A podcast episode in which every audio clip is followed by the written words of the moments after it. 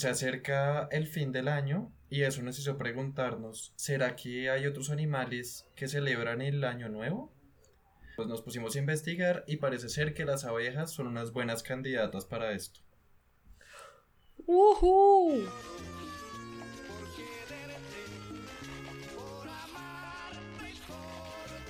Hola, yo soy Sara. Y yo soy Luis Carlos. Y hoy les trajimos un episodio especial de Año Nuevo. El Año Nuevo es esta fecha rara en donde nosotros, los humanos que seguimos el calendario gregoriano, sabemos que se acaba un año y empieza otro, porque se cumplen los 365 días en el caso de los años no bisiestos. Em, y también está conectado con cambios ambientales causados por las estaciones, pero bueno, en el trópico eso como que no se siente mucho. Hoy, como ya Pozo dijo, les vamos a hablar de abejas. Específicamente vamos a hablar de las abejas europeas o comunes que son Apis mellifera, que también les dicen las abejas mieleras. Bueno, para empezar hay que hacer una aclaración y es que las abejas, como muchos otros animales, y creo que todos en realidad tienen como varias etapas de vida. Pero lo interesante es que ellas cumplen roles distintos en la colmena dependiendo de esa etapa. Por ejemplo, pueden ser niñeras, pueden ser obreras o forrajeras. Las niñeras son las que alimentan a las abejas bebés, que pues eso también contaría como un rol, supongo, un rol y una etapa, ser una abeja bebé. las abejas obreras son las que se encargan como de ir construyendo la colmena. Y las forrajeras, que son de las que más vamos a hablar hoy, son las que se encargan de conseguir comida. Son las que salen de la, de la colmena y se meten en las flores y eso de esas foticos que uno ve a veces del culito de las abejas como lleno de polen y saliendo de una flor, esas son forrajeras. Divinas. Las son amo. divinas. Sí, sí. Aquí, aquí amamos en este podcast, amamos a las abejitas. Sí, mucho. Bueno, y esas abejas forrajeras son las que salen todos los días a la misma hora a buscar alimento. Y salen a una hora específica porque a esa hora específica es cuando se presenta un pico en la producción de néctar en las flores. O sea, es cuando vale más la pena como ir a hacer la visita. Claro, entonces ellas se ahorran los múltiples viajes y solo son como voy en la hora a la que más néctar hay y así no pierdo el tiempo. Claro, mucho más eficiente. Sí, total. estrategia más óptima. Y eso, a un paréntesis, es interesante esto porque resulta que las flores y las plantas también tienen como un ciclo diario o ciclo circadiano, como se conoce también. Ujú. Entonces parece ser que hay como una relación entre ambas cosas, es decir, las abejas como que se pillaron ya el ciclo circadiano de las flores que visitan. La tienen repillada. Sí, la tienen súper claro. Como las de B-Movie. Sí. Aparte de tener en cuenta los ciclos circadianos de las flores, también hay factores ambientales que influyen en el comportamiento de forrajeo de las abejas. Eh, algunos son, por ejemplo, eh, los cambios en la accesibilidad de fuentes de alimento, o sea, como no todas las flores van a dar néctar como todo el tiempo durante el año. Entonces también van a variar si van para el norte o si van al occidente o si van para el sur o no sé qué. Eso en tres dimensiones, ¿no? O sea, tienen que salir hacia cualquier dirección y subir y bajar y son unas cositas muy chiquitas recorriendo mucho espacio. Entonces, uno de los misterios que se ha intentado resolver desde hace muchos años es cómo hacen para saber dónde está el néctar, ¿no? Como va una abeja y se mete en una flor y dice, uy, aquí hay un néctar súper delicioso, pero ¿cómo hace para que el resto de la colmena sepa de esa delicatessen, ahí, de esa... La charcuterie del néctar. Sí. Sí, pues las abejas se comunican no verbalmente, sino perreando, pues bailando. Ellas no dicen como, hey, no saben esta flor que me encontré súper deliciosa, chefskis, sino depende de los sentidos del tacto y del olfato. Entonces sus palabras son como movimientos rítmicos y aromas. Les vamos a poner un video en el post en el que van a poder ver pues más o menos cómo es que es este baile, no es como nosotros nos lo imaginábamos, la verdad. Hay varios tipos de baile. El round dance lo usan es em, para indicar que hay una fuente de alimento que no está muy lejos de la colonia. Entonces es como allí a la vuelta y hacen el round dance. Baile redondo. Otro factor importante es el olor específico de la planta visitada. Como ellas van y se meten así de totazo a la flor, pues obviamente se les pega el olor de la flor, el polencito, bueno, entonces ellas llegan ahí todas embadurnadas. Las otras abejas ven que está bailando y son como, uff, ¿qué? Entonces se le acercan, trin, la huelen, la ven. Entonces dicen como, ah, este polen yo lo reconozco, es de esta especie de flor. Cuando van volando, ellas ya saben qué flor buscar. Dicen como, ah, esa es la flor de la que está hablando mi amigo allí atrás que se echó los pasos prohibidos. ah, claro, o sea, lo que les dice es más o menos la dirección y la distancia. Y ya con, ya con la información como más química es que ellas pueden ubicar más o menos cuál flor es en dónde. Ajá, exacto. Ya, y hay otro baile, ¿no? Es el, el waggle dance, el meneito que llaman. El meneito. Que es para indicar una distancia mayor, como entre 50 y 100 metros desde la colmena. Que igual es un rango súper amplio para una abejita. sí. Eso para ella debe ser como, uff. Exacto. Es como si uno le dijeran como, ah, es que ese restaurante delicioso al que yo fui está entre un kilómetro y 10 kilómetros de su casa y uno queda como, ok, gracias. Y además el waggle dance y el round dance no es que las viejas vayan y empiecen a dar vueltas y empiecen a hacer meneitos, sino que además lo hacen apuntando hacia una dirección específica. Entonces las otras abejas miran a la abeja que está bailando y son como, uy, está, está mirando. ¿Saben como cuando los colombianos apuntamos los objetos con la boca? Sabemos que está por allá. Las abejas hacen lo mismo. Es como, para allá está la flor y te decías, van y busca. y si es waggle dance es como, uff, eso está re lejos, entonces ya saben que tienen que volar mucho. Y si es round dance es como, ah, es allí nomás. Y algo muy curioso que han visto los científicos es que con el tiempo los bailes de las abejas han evolucionado y además se han formado como mini dialectos, como entre razas y grupos muy chiquitos de abejas. Por ejemplo, Apis mellifera, que es la especie de la que estamos hablando, tiene una variación taxonómica que es carnica. Y esa carnica tiene bailes distintos a los de otras Apis mellifera, o sea, otras abejas mieleras. Tienen acentos, sí. Usted menciona eso del ángulo, ¿cierto? Como para que se ubiquen. Pero eh, lo que también se han preguntado es cómo es su punto de referencia, no solo para salir, sino también para volver a la colmena. Una de las cosas principales es un punto de referencia que usan muchos, muchos animales y que pues tiene sentido que las abejas también porque son de actividad diurna y es el sol parece ser que calculan un poco cuál es la dirección a la que tienen que ir con referencia a la posición del Sol en el cielo. Que además de botánicas, también saben de trigonometría y geometría. Entonces pueden saber cómo, ay, el Sol está a 30 grados con referencia a la entrada de la colonia. Y entonces tengo que viajar a 15 grados hacia el norte con base en esa dirección. Y además parece que pueden calcular un poco como la diferencia del paso del tiempo para también tener el sol como punto de referencia incluso cuando ya han pasado algunas horas. Sí, les dejamos también una foto de eso en el post de Instagram para que no estén tan perdidos porque yo sé que no todos sabemos de trigonometría, pero es que ellas son muy cracks con la trigonometría. Y también han observado que las abejitas se ubican por el sol, pero también son capaces de ubicarse si el sol está tapado por nubes. Muy interesante. O sea, como la luz. Em, incluso hicieron un experimento donde se pone una colmena experimental en una posición horizontal, como totalmente en contra de la ubicación del sol, como solo las desubicaron mucho.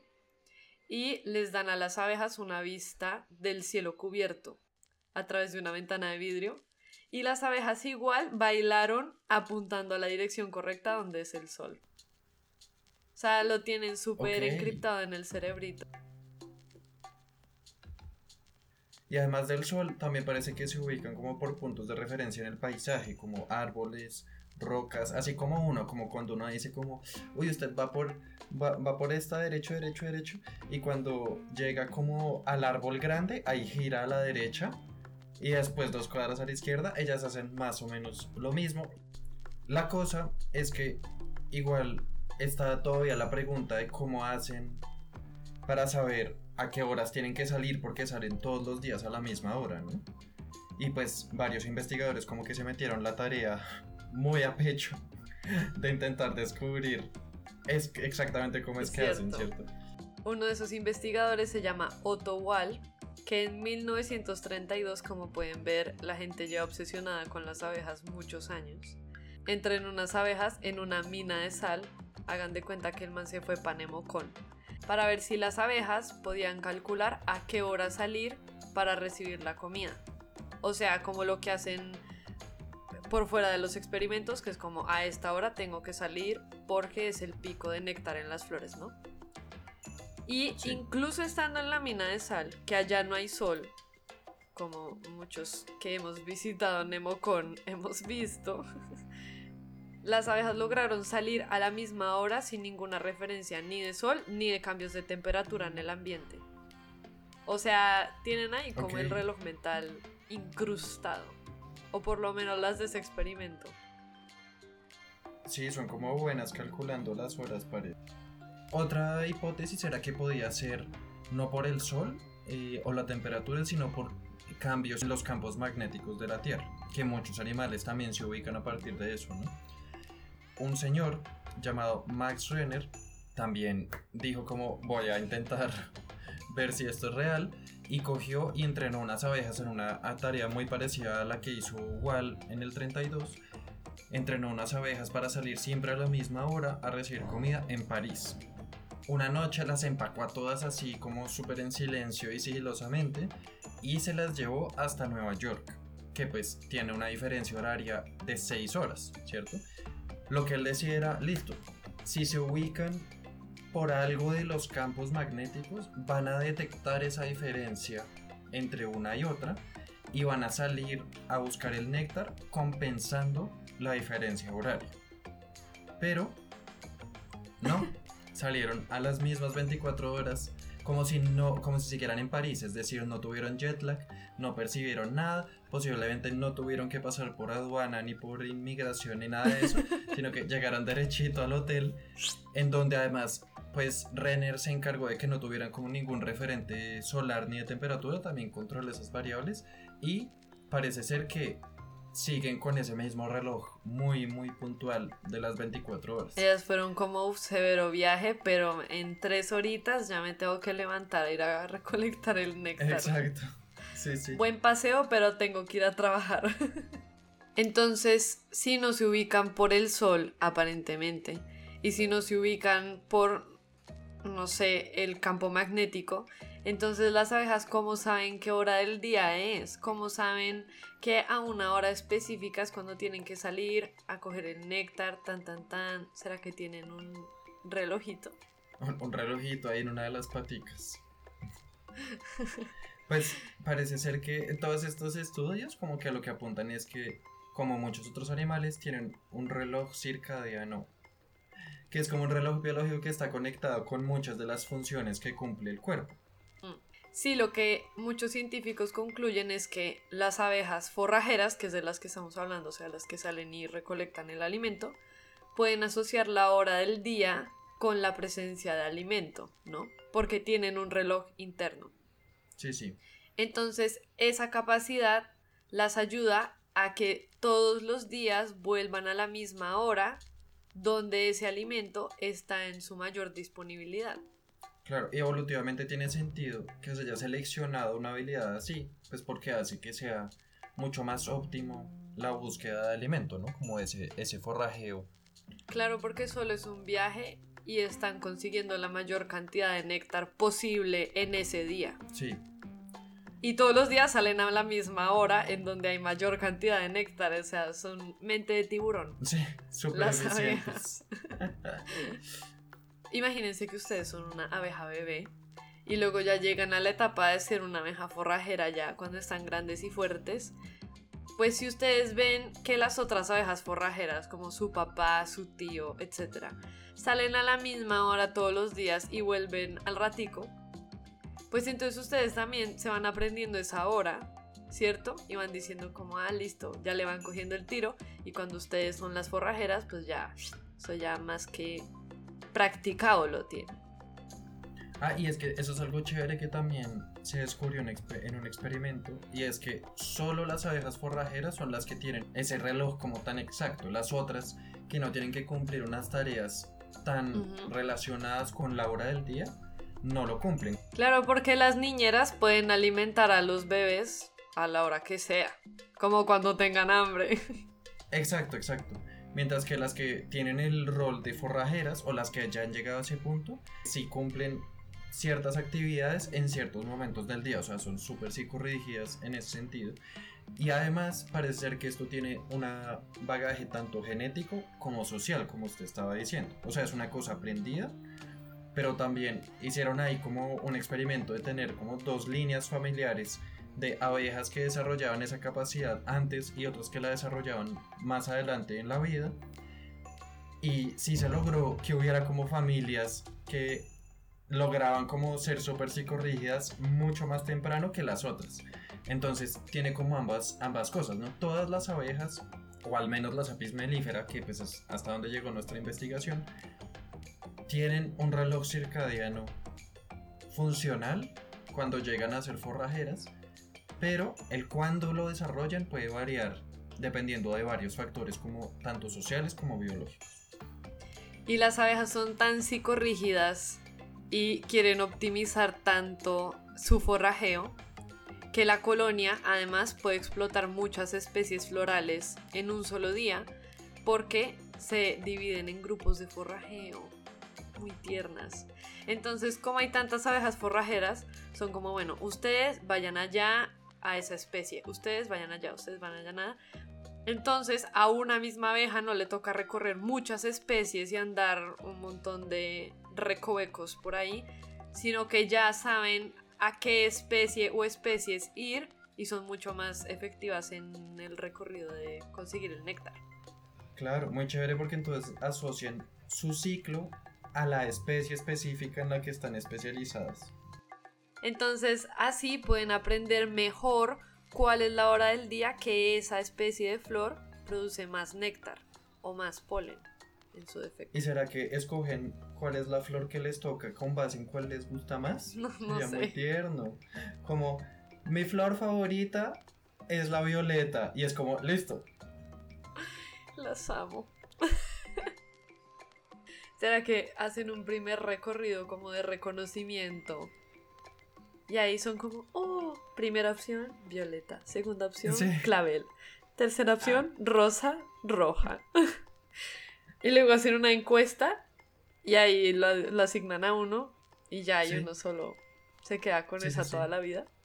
Yo sí creo. Tienen un Google Forms de ovejas. ah, bueno.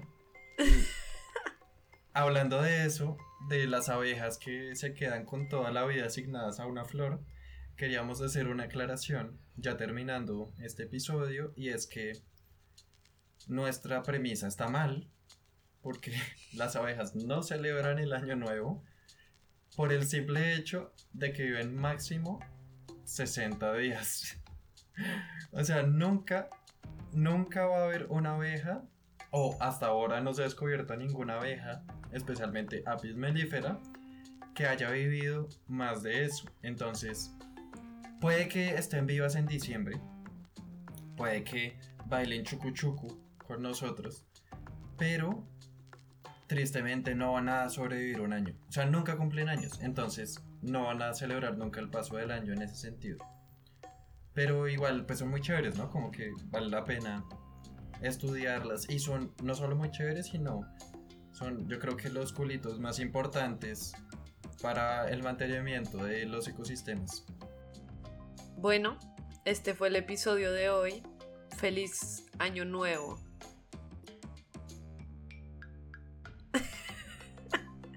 ¿qué más voy a decir? No sé. Feliz año nuevo. Sí, pues feliz 2022. Eh, esperamos que este año no sea tan grave como los dos que pasaron, que fueron un poco aburridos. Eh, Pero fueron, el último fue chévere porque nosotros existimos. existimos y porque dictamos una charla TED muy pronto Yes. en sus, en sus YouTubes. Em, YouTubes. Y sí, les deseamos un feliz año, pasen la, que la hayan pasado rico con la familia, porque esto va a salir el primero de enero, porque pues Sí. nosotros también descansamos el 31. Esperamos que este pequeño episodio les haga admirar un poco más a las abejas. Ahora cuando vean una abeja por la ventana digan como, uy, ya es la horita de ir a visitar esa violeta. Sí, cada vez que vean una abeja. Además, si ven una apis melífera, esas apis melíferas son súper gorditas y súper peluditas. Sea, es como top 5 abejas más tiernas del mundo.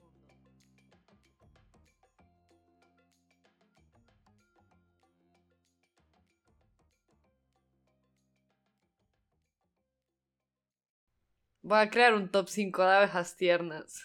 Y lo voy a poner en el post de Instagram. Prometo que lo voy a hacer, Sara del futuro, hazlo.